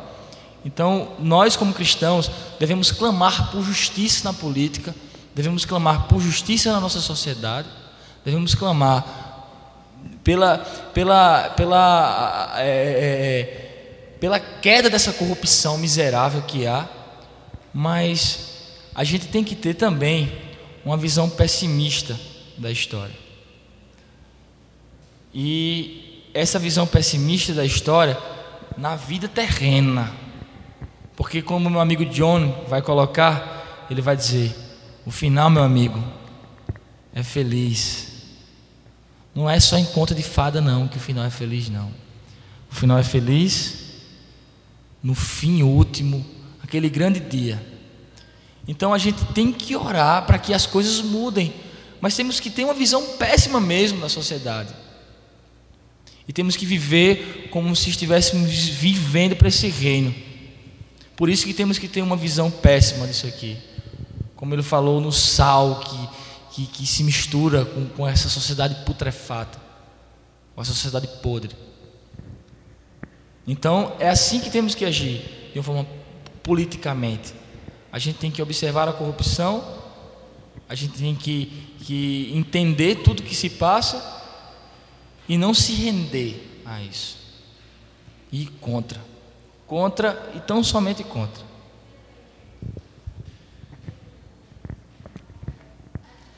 Ah, eu quero rapidamente pincelar sobre a igreja e a educação e fazer duas considerações rápidas. A primeira delas é que a igreja evangélica ela sofre nesse aspecto de uma maneira bastante lamentável, vocês sabem disso. Ah, basta olhar, basta olhar para a escola dominical. Quantos alunos nós temos? Basta olhar para o culto de doutrina. Basta olhar para o culto de adoração. As pessoas, as pessoas fazem uma confusão com isso. Culto de adoração é culto de ensino. Pregação é ensino bíblico. E muitas vezes a igreja fica, é, sabe, departamentalizando as coisas. É ensino ali, aqui não, aqui é, aqui não é, aqui. Não, tudo é ensino. Porque nós seguimos o Mestre, nós somos discípulos, nós somos alunos eternos de Jesus. Nós estamos aprendendo o tempo inteiro, mas você vê a igreja hoje, a igreja não quer aprender a Bíblia. A igreja não quer aprender a Bíblia. Aí o que é que acontece? O adolescente, o jovem chega lá na universidade, para ele virar um agnóstico, é questão de de um mês, pega um professor de história, pega um professor de filosofia, o menino não teve uma base teológica, não teve uma educação teológica, chega lá na faculdade, ele se desvia facilmente. Então a igreja sofre e nós precisamos urgentemente resgatar essa necessidade da teologia, do ensino. Nós precisamos aprender mais teologia. Nós precisamos estudar mais a Bíblia. Nós precisamos ter mais base bíblica. Nós precisamos conhecer mais a Escritura. E o que a gente percebe, infelizmente, é que a igreja evangélica atual, odierna, a maior parte não quer saber das sagradas Escrituras, quer saber do show da fé, quer saber de milagre, quer saber disso, daquilo, de culto da vitória, culto disso, culto daquilo, mas não quer saber de Bíblia, de ensino, de educação, não quer saber de nada disso. E aí, quando chega lá na universidade, quando chega na faculdade, é tragado. O jovem é tragado, o adolescente é tragado, e é muito lamentável, gente. Nós temos que que orar para que Deus derrame um avivamento. Quando alguém disse que a igreja evangélica está experimentando um avivamento, pelo amor de Deus, que avivamento! Avivamento de quê? O povo não quer saber mais da Bíblia. O povo não quer mais escutar. Se, se você prega uma hora em cima de um texto, tem gente que acha ruim. Tem gente que acha ruim. A igreja do século XVII passava três horas escutando um sermão, aprendendo. E hoje, se você passa de 50 minutos, já está ruim, está chato. Está chato o quê? Aprender a Bíblia? Está chato o que? Aprender as escrituras? Está chato o que? Se encher mais de teologia? Nós vivemos numa guerra ideológica. Nós precisamos nos munir cada vez mais. Mas eu percebo a igreja enfraquecendo, enfraquecendo, e eu digo, meu Deus, onde é que a gente vai parar? Onde é que a gente vai parar? E Deus tem misericórdia de nós.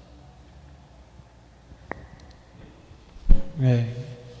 Se a igreja tem dois problemas, né? Primeiro, às vezes é a igreja que não ensina. Graças a Deus não temos esse problema aqui. Eu espero que nenhum de vocês tenha esse também dentro das suas igrejas. E o, segundo problema é quando a pessoa também não quer aprender.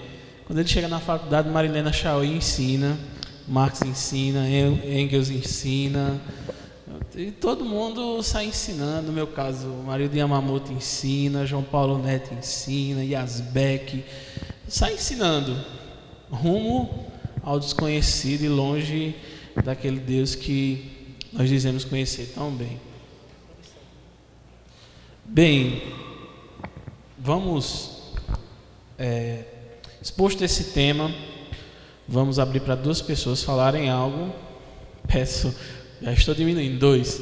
Peço também que ambos sejam breves, para que possamos passar também para o terceiro ponto, que vai ser porque temos sido tão irrelevantes enquanto igreja.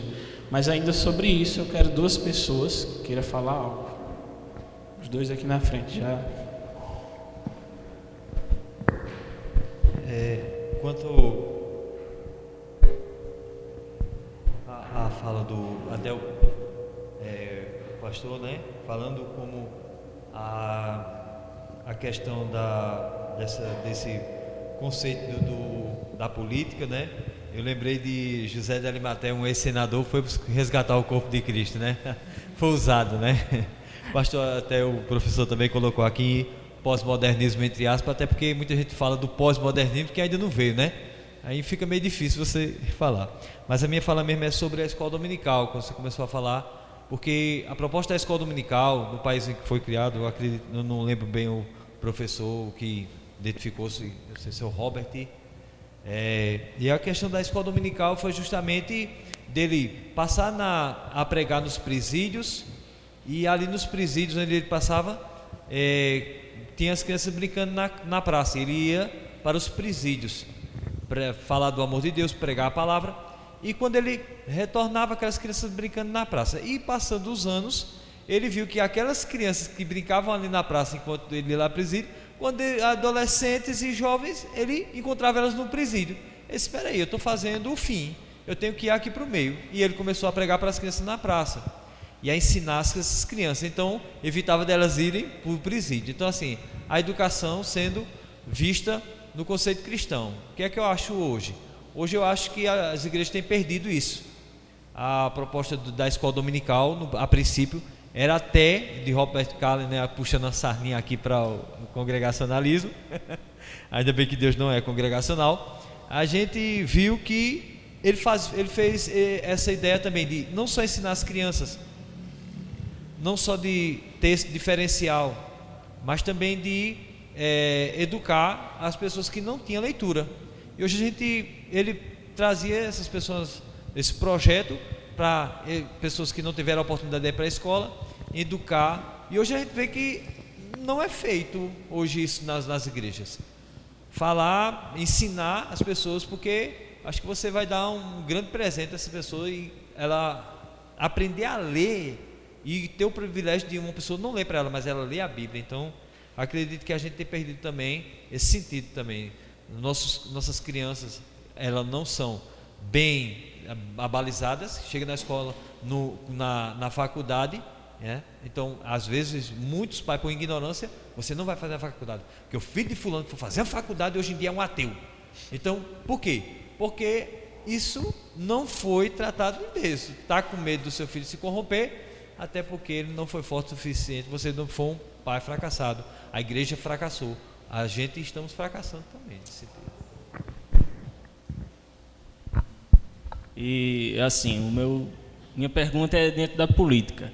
E a gente vê ali quando Jesus chegou diante de Pilatos, Pilatos tomou a posição, porque assim, ele tinha que tomar aquela posição porque Jesus tinha de cumprir aquilo. E o cristão envolvido na política há de mudar alguma coisa em perseguição à igreja? Não. Ah, até porque eu, eu entendo que nós fomos chamados para sermos perseguidos. Né? Então seria andar na contramão da proposta de Jesus. Eu acho que a ideia do político cristão dentro da política seria simplesmente ah, ser sal nessa massa podre. Né? Lógico, ele vai agir ah, conservando o evangelho como um conservador, como o Estado é laico, se diz laico, né? né? entre aspas. Então você, você tem esquerda, direita, você tem conservador, você tem liberal, então ah, por que não ter um cristão, um bom cristão, conservando as escrituras sagradas, conservando o evangelho e influenciando as demais pessoas que estão lá dentro? Então não seria para impedir algum tipo de perseguição. A perseguição, ela inevitavelmente ela vai surgir, mas seria mais para glorificar a Deus no meio da perseguição. Essa seria a ideia, morrer lá dentro mesmo. É, como o sangue dos mártires foi a semente do cristianismo, talvez o sangue de um político cristão seja para a glória de Deus e manifeste a glória da cruz de Cristo. Deixa eu é, Deixa eu só passar para a irmã que ela levantou e eu não vi, acabei saindo rápido. Boa, no... Boa noite. Boa noite. Meu nome é Celestina e eu queria apenas ao Sérgio, ao pastor, que repetisse a frase de São Francisco de Assis, quando que fala que se deve pregar, se for possível, fale. Eu não, não decorei, vocês podem repetir. Pregue, pregue o evangelho, se necessário, use palavras. Certo. Então, nós, quando Francisco de Assis falou isso, naquela época, parece-me que, infelizmente, a sociedade naquela época estava igual ou pior do que a atual. Então, vejamos. Eu acho que o que ele falou faz muito sentido.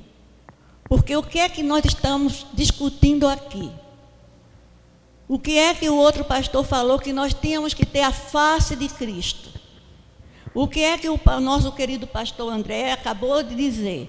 Crentes que não vão à escola dominical, crentes que não faz isso, não faz nada, aquilo e aquilo outro, de acordo com a palavra de Deus. Então, como é que um crente desse pode pregar?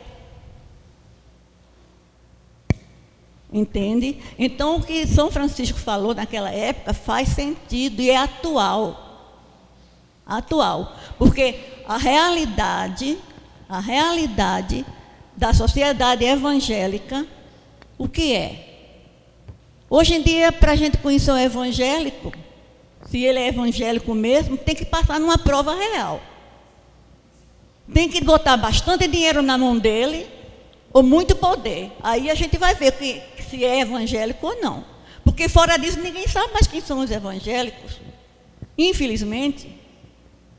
É evangélico falhando em todos os sentidos. O comerciante falha, o, o, o, o empresário fa, falha, falha com, com os, os fregueses e falha com, com o Estado, porque sonega o imposto. O patrão evangélico não paga como deve pagar. E por aí vai. O crente que vai muito atrás das curas, que não, cura, não se cura porque não tem fé, aí a gente vai ver a vida dele e o dízimo. Não dou o dízimo. E que dê a fé para dar o dízimo, entregar o dízimo do Senhor. Então veja o que é que está acontecendo na nossa sociedade, e principalmente a nossa, porque a justiça para ser boa começa de casa. Então eu não quero nem saber das outras religiões, eu quero saber da minha. E infelizmente faz vergonha. Hoje em dia a gente tem vergonha de até dizer que é evangélico, porque arriscado a, a turma gritar e apontar todos os erros dos outros evangélicos, inclusive dos políticos também, não é? Então veja que situação, que triste realidade. Então precisamos é pregar o evangelho das duas maneiras, não só como Francisco de Assis disse. Se for possível, fale. Mas temos que pregar o evangelho, vivendo o evangelho e gritando em alto e bom som. Porque tem pessoas, porque se for nessa também, da, de pregar com as atitudes, com as obras, com o comportamento, tem ateu que tem um comportamento melhor do que muitos crentes e cristãos. Entendeu? Aquele político, aquele Roberto Freire, é Roberto Freire, é? Como é o nome dele, aquele político? É Roberto, O que é, o que é ateu? Roberto, não sei de que, eu sei que ele é um político que ninguém vê falar mal de sua moral de jeito nenhum. O homem é sério do começo ao fim e é ateu. É, é, talvez seja comunista, não sei. Enquanto tem outros que muitos políticos evangélicos estão fazendo os piores escândalos. Aquele Feliciano, o Marco Feliciano, é um horror. É escândalo de todas as maneiras. Então, veja que situação nós estamos. Então, meus irmãos, a se a gente tem que criticar, então vamos olhar para nós mesmos. Exigir cada um de si mesmo. E dar a cara a tapa. Você está duvidando que eu sou crente? Prove, me põe a prova para você ver se eu sou ou se eu não sou. Entendeu? Mas, mas ah, do jeito que vai, ah, ah, como o pastor disse, avivamento, que avivamento que nada. Os crentes estão aumentando no, no Brasil, é muito crente. É o número de, de, de bilhões de crentes já tem no Brasil. Que tem. Ah, está crescendo, não, está tudo inchado, inchado. Mas cresci- crescimento sadio, baseado na palavra de Deus, não existe. Cada um que tem a sua, a sua contribuição de muito escândalo. É isso que a gente vê. Então precisa-se parar mais de estar falando, sabe? Seria, é, talvez seja uma utopia, como o pastor falou, como o irmão falou, ser Marte político. Seria uma coisa muito, talvez por aí começasse a consertar. Mas infelizmente não vai consertar. Porque o Senhor Jesus disse que os que se perderão serão como areia no mar. Entendeu? Então, quem são os que vão se perder? Os corruptos. E quer, quer dizer que cada dia a corrupção vai aumentar mais. Por mais que nós façamos a nossa, a nossa parte, como aquele menino que ia apagar o fogo com uma gotinha d'água, pegava um pouquinho d'água para botar lá no incêndio. Ele só, ele fez a parte dele, mas mesmo assim só serviu para dar tranquilidade para ele de consciência. Mas que o fogo não foi apagado, a corrupção vai começar, continuar aumentando cada vez mais, os crentes falsos vão se revelar cada vez mais, a corrupção entre os crentes vai aumentar cada vez mais, o mau, o, o mau testemunho vai aumentar cada vez mais, porque nós estamos, Jesus, como, como o pastor disse, está às portas. E agora é a funilagem. Vamos ver quem passa, vai ser o funil. Agora vai passar na peneira. Os que são salvos realmente têm tudo: tem obra, tem, tem comportamento, tem atitudes certas e corretas para a honra e glória de Deus. Não é para a honra da gente, não. Para que veja as vossas boas obras e glorifiquem o vosso Pai que está no céu. A glória não é para nós. As obras nossas é obrigação. Não é para ninguém se salvar, não. É obrigação. Entenderam? Então, o que é que vai acontecer? Esse mundo vai pior a pior. Porque se não for assim, o fim não vem nunca. O, o bom, o perfeito, o bonito, o justo, o honesto é na eternidade. Na Nova Jerusalém, essa que o Senhor falou, que o meu o Pai preparou lugar. Então, esse lugar que Deus foi preparar, Jesus foi preparar para nós, esse sim, vai ter tudo que é perfeito e bom. Mas aqui nessa terra, não adianta, vai vir um sistema, vem outro. O que foi que fizeram com Martin Luther King? Mataram. Ele foi um bom cristão. Era honesto, tinha atitudes, vivia, falava e vivia, pregava e vivia o evangelho. Mataram. Aí fica uma voz clamando no deserto. Então, se levantar agora um, um irmão aqui da nossa igreja, qualquer igreja, e vai ser político, isto é, o verdadeiro, vai morrer também. Vai ser uma gota d'água no oceano. E a corrupção continuando a aumentar. Entendeu, irmão? Então, enquanto há tempo que nós cuidemos da nossa vida, procuremos viver de acordo com a palavra de Deus, entende? Amar a Deus em primeiro lugar e ao próximo, porque Jesus disse: aquele que, aquilo que quereis que vos façam, façai vós aos outros. Então, esse é o evangelho verdadeiro, entende? E pregar o evangelho se precisa pregar, sabe por quê? Pregar sem ser só com as atitudes, tem que falar e falar bem alto, porque tem muitos, como eu já falei, tem muitos, muitos ateus fazendo muitas boas obras mais do que a gente. Então eles não vão conseguir descobrir quem é o crente e quem não é, porque ah, aquele dali que é ateu está fazendo, esse também eu não sei quem é. Todos os dois fazem boas obras, não sei quem é o, o, o crente, quem é o cristão. Então o cristão, além de ter boas obras, ter boas atitudes, tem que gritar com muito conhecimento teológico, conhecimento bíblico profundo, gritar bem alto a verdade do Evangelho, para que alguns venham a se salvar. Então, essa é a minha palavra.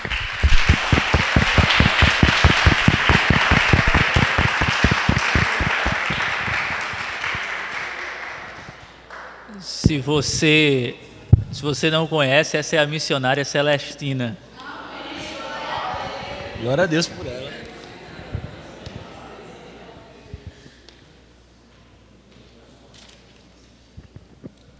Vamos ao nosso terceiro e último ponto, a hora se avança. E por que temos sido tão irrelevantes enquanto igreja? Eu acho que meio que respondeu, né? Mas vamos lá.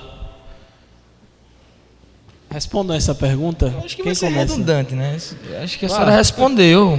A gente tem que ter uma teologia boa e tem que ter uma prática da forma como é a nossa teologia e tem- temos que gritar bem alto. Eu acho que essa frase resume o que está tá se perguntando aqui. Glória a Deus pela sua vida, irmã. Glória a Deus. Eu acredito que está tá implícito nisso aí. A igreja, se- a igreja só pode ser relevante para a sociedade quando ela prega o evangelho. Porque o que o, o problema do homem sempre é o mesmo, sempre foi o mesmo. O problema do homem é o pecado. O problema do homem é o pecado. Você vai acompanhando a história e o que é a história humana? A não ser uma crônica da tragédia humana por causa do pecado. Então, desde a queda até hoje, o que a igreja deve fazer para ser relevante é pregar o evangelho. E nós temos pouca relevância nisso. Por quê? Porque os nossos púlpitos são fracos. Os nossos púlpitos são fracos. Nós temos poucos pregadores expositivos. Nós temos poucos pregadores bíblicos. Nós temos muitos animadores de palco. Nós temos palhaços. Nós temos pessoas que contam piadas no púlpito e todo mundo fica rindo. Nós temos pessoas com falsas promessas. Nós temos falsos profetas no nosso meio. Nós temos lobos devoradores. Nós temos um bando de gente decepcionada com a igreja, decepcionada com, com as ilusões, decepcionada com a promessa da cura, com a promessa da prosperidade, porque isso não é evangelho. E aí a igreja vai caindo em descrédito. A sociedade vai a cada dia mais estigmatizando a igreja, debochando da igreja. Por quê? Porque a igreja não tem pregado o evangelho. Nós precisamos pregar o evangelho. Precisamos voltar ao- evangelho. Precisamos fazer do púlpito o centro da igreja. Tudo deve girar em torno da palavra de Deus. As pessoas vêm ao culto para gostar do culto. O culto é para Deus. O culto é para Deus. E aí a igreja se tornou isso, gente. Tenta agradar o homem. Talvez a maior irrelevância da igreja seja essa. Ela é muito relevante para o homem. Ela é clientelista. Ela é tão relevante para a sociedade que se tornou irrelevante. Ela atendeu às necessidades do povo. O cliente quer isso, então eu dou. O cara quer comprar essa bênção, eu tenho para dar. Ela se tornou relevante às necessidades carnais da sociedade. E quando ela se torna relevante às necessidades carnais da sociedade, ela se torna irrelevante espiritualmente. Então nós precisamos voltar ao Evangelho gentilmente. É, Emile Durkheim, um criador da sociologia enquanto ciência, o cara que sistematizou a coisa toda, ele, ao contrário de Marx e de tantos outros, ele encontra na igreja ou nas religiões uma instituição necessária. Ele diz que ela tem o seu papel social no mundo. E, e se a gente for por Dockenheim, se a gente realmente a igreja tem um papel social no mundo, a igreja atende muitas vezes ao papel social. O que poderemos dizer, por exemplo, das igrejas chinesas, a maioria das igrejas chinesas, hoje é uma das nações onde o cristianismo mais cresce, porém é um, uma das nações que vive debaixo de um jogo ditatorial comunista e eles a maioria das igrejas são igrejas que atendem ao papel social, ou seja, igrejas controladas pelo governo. Só se fala o que o governo quer. Não se fala nada além, ou seja, não se prega o evangelho, porque eu, sinceramente, né, convenhamos que isso aqui está bem longe do evangelho. Então, isso é o que nós temos que evitar, que a igreja se torne é, que ela torne-se uma instituição que atende ao seu papel social.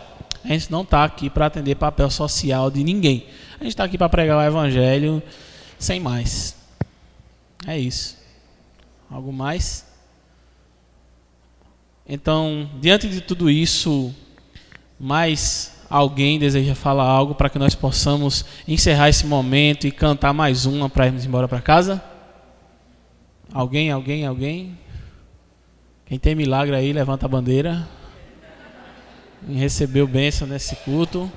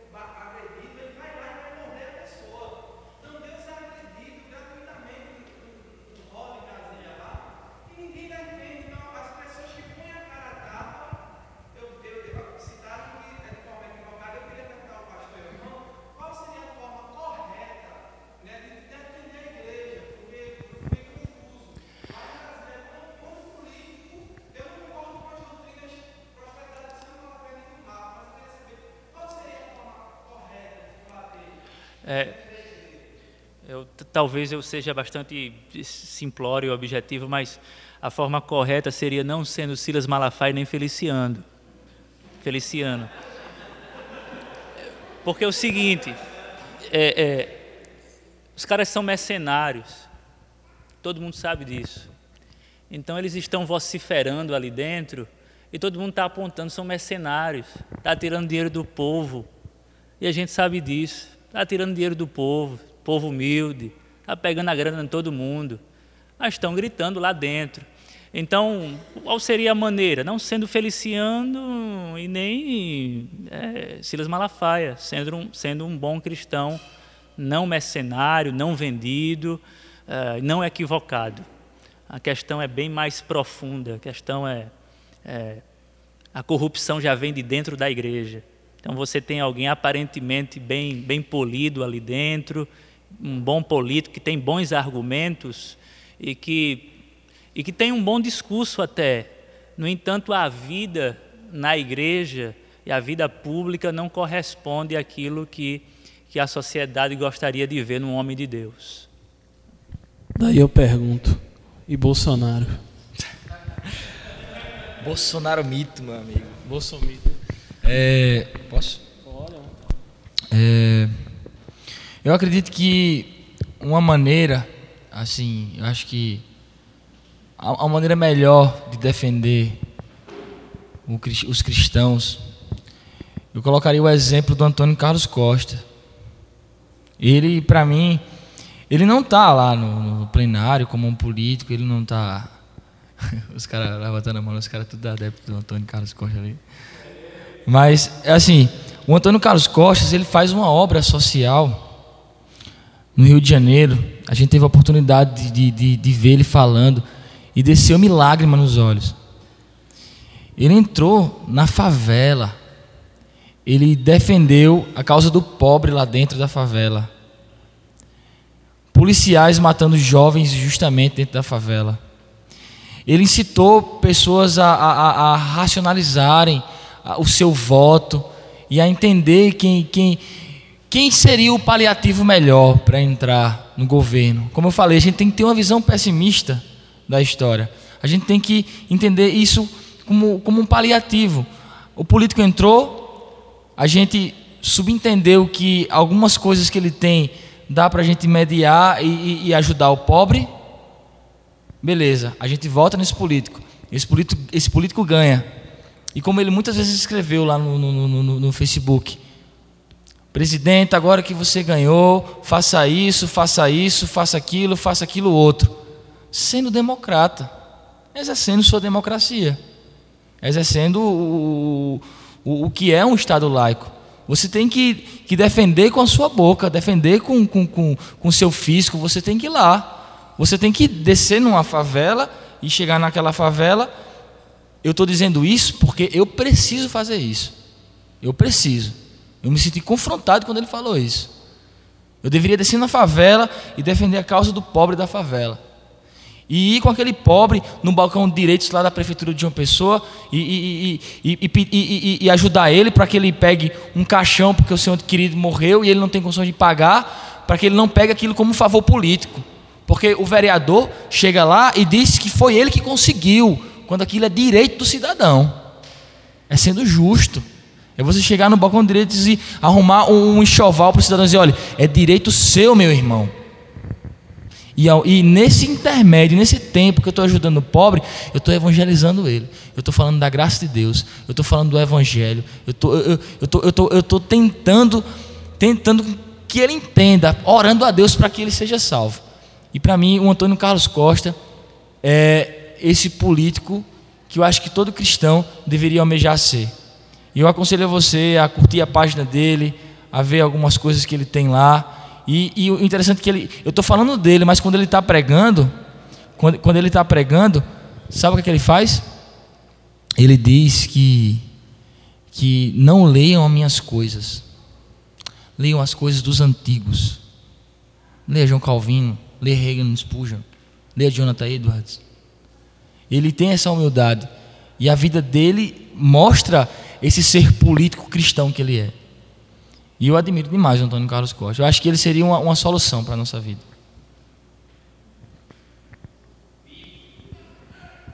O livro. A convulsão Sim, Convulsão Protestante. É, ele, ele escreveu um livro agora que, se você quiser adquirir, é, é muito interessante. Que ele, que ele, ele, ele faz é, é, é, é essa, essas análises políticas e consegue, através dessas análises, colocar o evangelho e tentar moderar. Eu preciso ler esse livro também. Estou só sintetizando o que alguns amigos meus falaram do livro. E é necessário ler esse livro.